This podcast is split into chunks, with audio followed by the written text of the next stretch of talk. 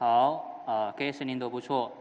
呃，谢谢桑华，他其实从英文堂过来帮我们这边读经，也就感谢在我们圣玛利亚会堂，我们有这样的一个团契跟合作。啊，今天是啊一月一号，啊，应该大家都啊很兴奋，昨天很多烟花，巴拉巴拉巴拉巴拉，啊，然后呢，啊，刚才申彪也问了，我们新年新愿望。啊，是什么？OK，啊，就配合今天一年啊一月一号的这个日子，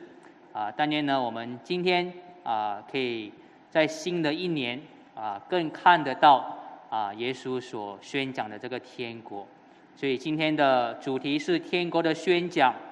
啊，大纲呢是天国的降临、天国的呼召和天国的破晓。我们一起来做一个祷告。亲爱的天父，请你继续打开我们的心，让我们能接受这个天国的信息。我们的祷告是奉我们的主耶稣基督祈求的，阿门。啊，在过去一个月呢，啊，觉得有经济啊，社会越来越开放了，啊，又有越来越多人呢，啊，是更多的出去游玩。啊，我上个星期呢，就回到了我的家乡酒后。啊，去看我的父母啊！相信现在杰辉也在酒后包入啊。当时候呢，我在酒后就趁机会去那边很有名的一个海滩，大家知道吗？酒后出名的海滩是什么呢？呃，德沙路，在那边啊还不错，不过就是海浪很大，我们能不能做很多东西？啊，当然马来西亚呢有很多不同的旅游胜地啊，不同的州和不同的地区呢有不同的景点啊。如果你去到登嘉奴的话呢？很可能呢，你是会去那里的热浪岛，啊，如果你跟我差不多一样年纪的话，你会记得任贤齐跟郑秀文拍的那个《夏日么么茶》，啊，就在那里拍的，啊，如果你去金马伦的话呢，很可能你会去看那边的茶园，啊，如果你是去波德森的话呢，你会去那里的海滩，如果你是去马六甲的话呢，很可能你是去那边看那边的历史古迹，啊，如果你不是九号人，又去到罗佛的话呢？很可能你只是路过罢了，要去新加坡啊，要 要要路过那边很出名的新楼长梯，OK。当然，这些马来西亚不同的景点呢，啊，会很自然让我们联想到这些地方，对不对？啊，我用这个啊来做讲道的开头啊，是因为一开始呢，我要介绍福音书里面的地理，OK。看了马来西亚的地理，我们很熟悉，我们要操练你们去明白当时候耶稣的时代。第一时代的巴勒斯坦的地图，啊，当然如果你记得的话呢，马太福音的第二章告诉我们呢，耶稣是在玻璃恒长大的，啊，我觉得有点小，不过我觉得很勉强看得到，OK，啊，之后呢，他就在拿撒勒啊长大，啊，之后呢，施洗约翰呢在约旦河为众人啊施洗，哎，诶，有没有呢？没有一个红，一个蓝线。蓝线不见掉了，哎呀，不知道为什么发生什么事情。OK，约旦河，你看那边有一条河，我换一个换一个蓝线的不见掉了。OK，啊，然后呢，它应该是在这个地方，哎，这块地方，约旦河很长，应该在这段地方呢，啊，去宣讲他的这个悔改的信息，啊，跟做实啊施洗的施工。然后今天的经文呢，马太告诉我们，当施洗约翰啊被抓进监牢之后呢。耶稣就退到加利里去，就是加利里啊，这整个地区呢就是加利里。那么你看到那边有个加利里海，啊，或许我们会问，为什么约翰被抓之后，耶稣就要退到加利里的地区呢？啊，很可能是因为他要远离犹太这个地区。如果你看的话呢，加利里是在北面北方，南方是啊犹太。好，我们都知道呢，犹太的宗教领袖呢，他们是对抗施洗约翰的，他们也是对抗耶稣的教导的，啊，所以呢，在一开始的时候呢，耶稣要避免跟他们正面的冲突。那我们看约翰福音的话呢，这边啊，他就有这么说哦，今天的变得特别小啊，不知道为什么。OK，啊，这边这些事以后，耶稣周游加利利，不愿在犹太往来，为什么呢？因为犹太人想要杀他，OK，所以这边告诉我们，耶稣去到加利利这边呢是有原因的，OK，啊，是因为要要避免跟犹太的宗教领袖有正面的冲突冲突。那么呢，这边马太福音的记载告诉我们，当施洗约翰被抓进监牢之后呢，耶稣就到加利利的地方开始宣讲天国的信息。在第十七节，马太说：“啊，从那时候，就是从他在加利利的时候呢，耶稣开始宣讲，你们要悔改，因为天国近了。”啊，为什么马太要说要把这两个连接起来呢？就是说。啊，约翰下监过后，然后耶稣就开始在加利利宣讲。OK，其实是有两个目的的。啊，第一呢，他是要凸显耶稣啊，施洗约翰真的是耶稣的所谓的先锋者。OK，就是施洗要先出来，出来过后就到现在到耶稣，所以他就特意要说呢，等施洗约翰退到后面的时候被抓之后，那么耶稣才跳出来啊，才说一样的信息。而且呢，耶稣是更加有能力的那一位，啊，做更大的施洗的那一位，啊。第二呢，其实马太要凸显呢，耶稣的事工呢是在加利利这个地方开始的，OK，他的事工是在加利利这边，呃，按一下，OK，是在加利利这里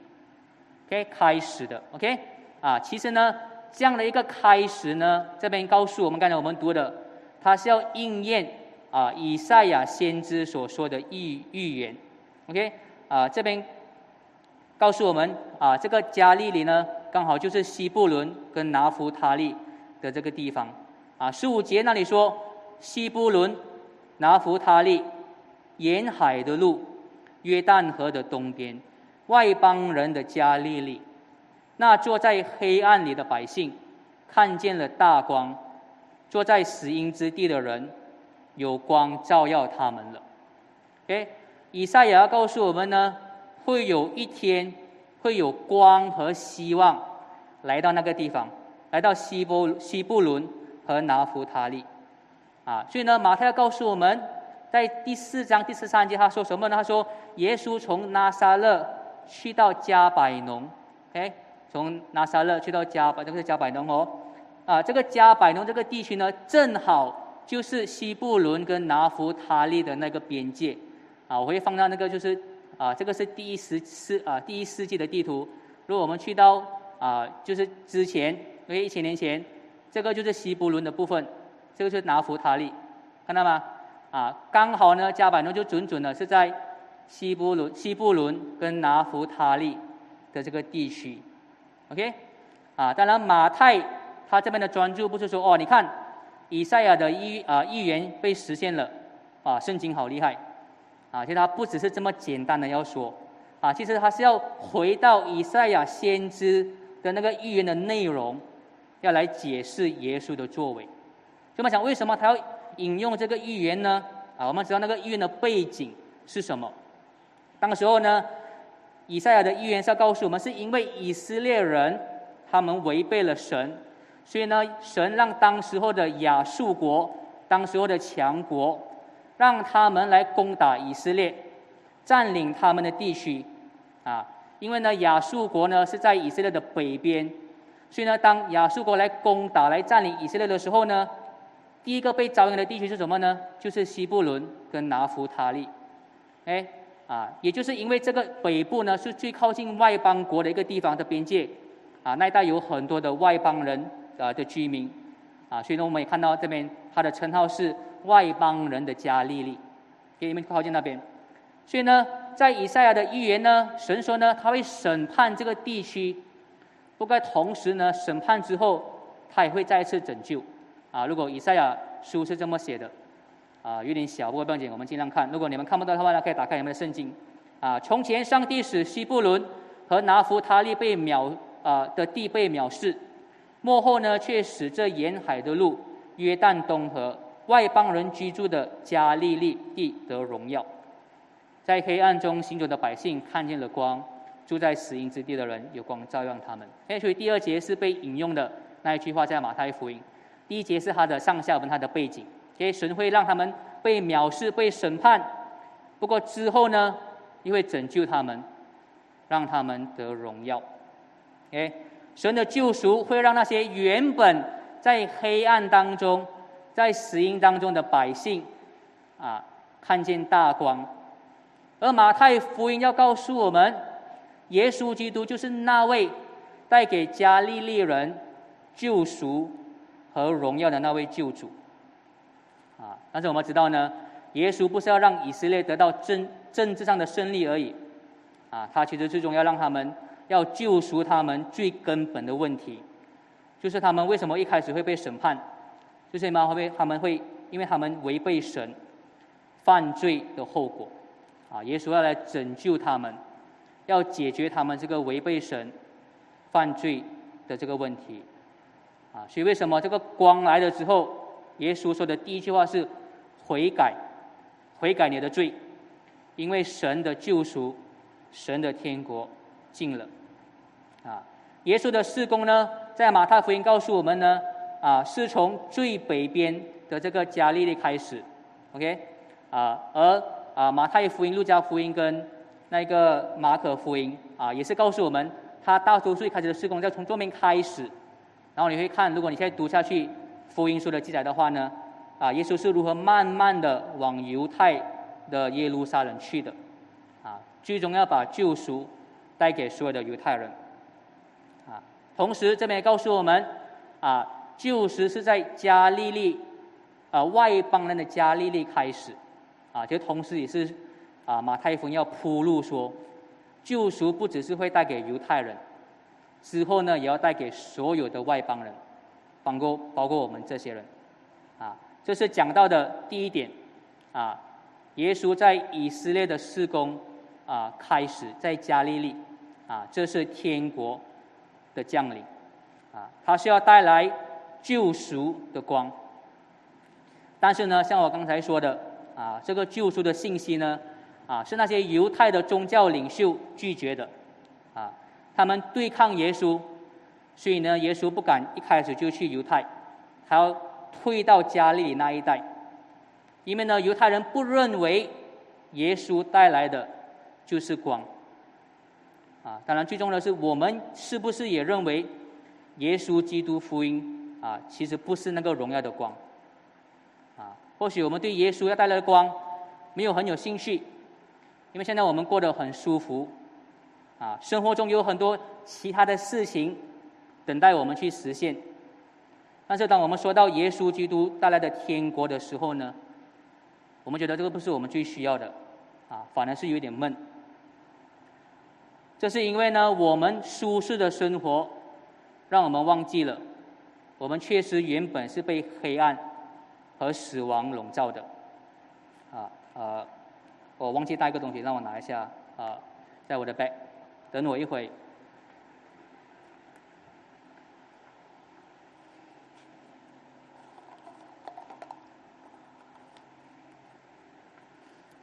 OK，所以呃，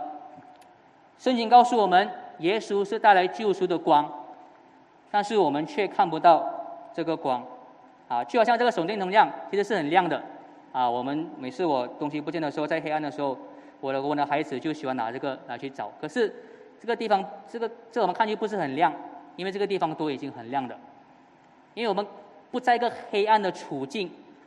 所以呢，我们看不到啊这个手电筒的光。同样的，当我们很舒适的时候，当我们生活没有很困苦的时候，就好像这个礼堂这样的光的时候呢，我们确实看不到耶稣基督所带来的光。但是如果我们知道我们心里面的问题的话，但是如果我们知道我们的罪的话，啊，如果我们记得我们的过错，确实是要接受神的审判。如果我们知道我们现在享受的，绝对不是我们应该的，反而是我们欠神的。我们就会看到，确实我们活在黑暗当中，活在死亡当中。到时候我们就能看到，耶稣确实是那个救赎的光，耶稣是那个让我们继续透过他的牺牲，跟他的福音，得到神的赦免。很多时候呢，我们一开始是看到耶稣的光。我们已经走在福音所指向的道路，很多时候我们很容易的就将福音放在一边，把福音给忽略了。不过我们知道，每当我们忽略福音的时候呢，我们很快的就会回到没有方向，啊，缺乏意义、缺乏肯定的生活，啊，我们虽然听了很多次，不过我们继续是需要耶稣那个所照亮的光，我们继续是需要学习如何去尽前的过美好的生活，啊，我们继续借着神的话语，在生活当中锻炼忍耐。啊，去磨练感恩的心，啊，这个是耶稣所要带给我们的那个救赎。接下来，我们来到马太福音的第二部分，第四章到第十八到第二十二节，来到我们的第二点，啊，天国的呼召。在这段经文呢，马太讲述呢，耶稣啊最早被耶稣呼召的这些使徒，啊，分别是彼得跟他的弟弟安德烈，啊，雅各和他的弟弟啊约翰。马太福音呢，要让我们看到，在耶稣的使命里面呢，他所呼召的这些使徒呢，扮演着重要的角色。啊，一开始呢，就呼召他们，跟他们一起到处跟随耶稣，去听耶稣的讲道，去看耶稣所行的神迹，为了就是说预备他们之后啊，做耶稣的见证，去宣讲耶稣基督的福音。而这最早被呼召的这四位使徒呢？有其中三位，你们应该值得记得啊，是在使徒当中是特别有重要地位的。诶，十二位使徒当中，有三位是分别出来更加重要的啊，分别是彼得、雅各跟约翰。啊，如果你知道的话呢，在福音书很多的记载，有很多的场合，耶稣只允许这三位使徒跟着他去目睹他所行的神迹，啊，其他的使啊九位使徒呢，啊是留在后面的。啊，也只有这四位使徒、这四位兄弟的呼召是有特别的被记载，其他的八位使徒呢？啊，马太福音只会很简单的将他们的名字在第十章啊所列出来。刚才我们读这段经文的时候，啊，我不知道最引起你们注意的啊是什么细节，啊，或许你们觉得最引起你们注意的就是呢，这些四位兄弟一被耶稣呼召，就立刻放下一切，对不对？跟随耶稣，啊，我不知道你们有什么样的一个一个一个画面在当中，啊，或许你们现在有些人当中认为呢，你们的理解是，啊，这四位兄弟他是第一次看见耶稣，对不对？啊，耶稣一开口对他们说第一句话，他们就跟从耶稣。有谁是这样设想的？有啊，有几个人举手？哎，其实事实不是这样的。OK，其实他们不是第一次看见耶稣的啊。其实我也是很多年这样的一个一个设想。啊，其实约翰福音那里告诉我们，其实彼得跟安德烈原本已经是施洗约翰的门徒，他们也知道耶稣就是那位所预言的基督。啊，哇，越来越小，我们尽量啊，如果眼睛视力不好的，先开着你们手机的那一个啊啊那个圣经，还有家里的也是，OK，啊，听了约翰的话，而跟从耶稣的那两个人。其中一个是西门，彼得的弟弟安德烈，他先找到自己的哥哥西门，对他说：“我们遇见米赛亚了。”米赛亚翻译出来呢，就是基督。OK，啊，所以马太福音没有提到这个之前的相遇。OK，啊，不只是这样，如果我们去到路加福音的话呢，啊，其实那段路加福音第五章。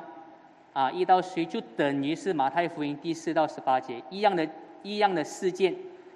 但是那里呢有了更多的详情。啊，那边记载在前一晚，耶稣在他们面前呢行了很多神迹，啊，在他们面前行了一个神迹，让他们抓到很多的鱼。那么呢，当时候呢，彼得就领悟他是罪人，然后之后耶稣才说：“你跟从我，我让你做。”抓鱼抓人的渔夫，OK，所以我们看回马太福音，马太福音没有告诉我们约翰福音跟路加福音那些其他的详情，OK，啊，不过我要先说，这不代表这三本福音书是互相矛盾的，他们只是要用不同的角度，啊，用不同的专注，要传达不同的信息，啊，马太福音要传达的是什么呢？马太福音跳过这些所有的细节，他要传达的。一个重点是呢，这四位兄弟，他们一知道耶稣是基督的之后呢，就放下所有的事物跟随耶稣，这是我们有的一个印象嘛，对不对？他确实要强调这一点。虽然马太所说的立刻跟随，不是一分钟的立刻，也不是一天里面的立刻，他们是知道耶稣蛮多的。虽然不是一分钟，不是一天，但其实事实还是马太所要强调的，他们还是很突然的放下他们渔夫的工作，跟随耶稣去不同的地方宣讲天国。还是很突然的。假设我们说了，假设我们说，他们从一开始知道耶稣，到他们放下所有的工作，然后跟随耶稣，花了两个月的时间。啊，如果你认为说我们这边人如果有用两个月的时间了解耶稣，然后完全放下工作，改成做全职服侍的福音工作，那算不算很立刻呢？是不是很立即的跟随耶稣呢？所以这个就是马太所要强调的。马太不是故意让我们误解当时候发生什么事情，他是故意的要强调跟随耶稣基督的使徒，他们真的是很突然的放下一切跟随耶稣，因为他们知道耶稣基督的身份。啊，确实马太在第十九啊本身啊彼得在马太福音第十九章这边说，于是彼得回应对他说：“看呐，我们已经撇下一切跟从你了。”我们会得到什么呢？耶稣对他们说：“我实在告诉你们，你们这些跟从我的人，到了万物更新，人子坐在他荣耀宝座上的时候，你们也要坐在十二个宝座上，审判以色列十二个支派。” OK，啊，确实，马太福音马啊彼得说：“我们放下了一切，来跟随你。”啊，当然我们知道呢，啊。使徒们，尤其是十二位使徒，啊，他们的呼召跟我们的呼召在具体上是有点不一样的，对吗？他们在啊基督教信仰里面呢是有特别的地位，啊，他们被呼召所要做的事情，具体要做的跟我们基督徒很不一样。但是我要强调的就是呢，我们的呼召跟他们的呼召其实是有同样的特征的，那就是同样的，我们要舍弃这个世界。我们舍弃我们所拥有的，去跟随耶稣所要带来的天国，不只是使徒要撇下世界的东西，所有的信徒都需要的。耶稣对他的门徒说：“若有人要跟从我，就当舍己，背起自己的十字架来跟从我。因为凡救自己生命的，要丧失生命；凡为我丧失生命的，要得着生命。”当然，虽然不是每一个基督徒都应该要做全职侍奉，啊，但是呢，每一位基督徒都必须将神的天国看得比我们所有的财产还要重要。就是每个基督徒都呼召的。你没有得到这个呼召，你没有跟随这个呼召，你就不算是在跟随耶稣。好，我们每一个人都需要放下不同的东西。去跟随这位主，然后如果你一件事情都还没有放下的话呢，或许你还不是真正的开始耶开始跟从耶稣基督。我们也知道，当我们这样的舍己，当我们放下世界的事物，当我们去跟随耶稣的时候，是值得的，啊，因为我们知道他的身份，因为我们知道他所要带来的救赎。还有一件事情。啊，就是当我们被呼召成为基督徒的时候呢，啊，其实我们也可以像使徒那样，借着耶稣基督的名，啊，为神抓更多的人，啊，进入天国。啊，虽然我不是使徒，啊，不过我们都可以像他他们一样，啊，为神抓更多的人进入天国。啊，这边耶稣用的词是啊，你们不需要再做抓鱼的工作，我要让你们做抓人的工作。啊，我们要知道呢，人确实是要被抓进神的国的，嗯，因为他们的本性是不会自然的想要跟随耶稣的，啊，是需要神的圣灵在他们心里面动工，啊，软化他们刚硬的心。而我们基督徒去做抓人进天国的事工呢，当然不是靠我们逼他，逼他们，或是靠我们啊做一些操控人的手段，啊，我们抓他们的方法呢？是靠爱心去关怀他们，啊，用耐心向他们宣讲神的话语。而且我们要知道呢，这样的事工呢，其实是有很很有满足感的，因为我们知道呢，我们是在拯救人的灵魂，啊，我们为他们带来神的祝福，啊和荣耀。因为医生呢，如果看到他的病人被他医好了，那是很喜乐的。一个律师如果看到你的顾客，你帮他解决了一个很大的法律的问题，啊，你会看到你的努力的成果。同样的，当我们向别人宣讲福音，当我们向他们教导神的话语，让他们越来越信靠神，让他们变成更加敬虔的基督徒，对天国有更多的确信，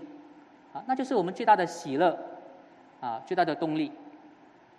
虽然在过程当中，这些人有些人会说：“哦，为什么你们就推他？为什么就推我更加相信神？为什么要推我？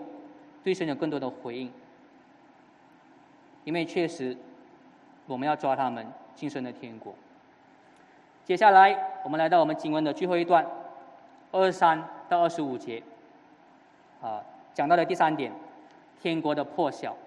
啊，呃，先放，不要放这个先。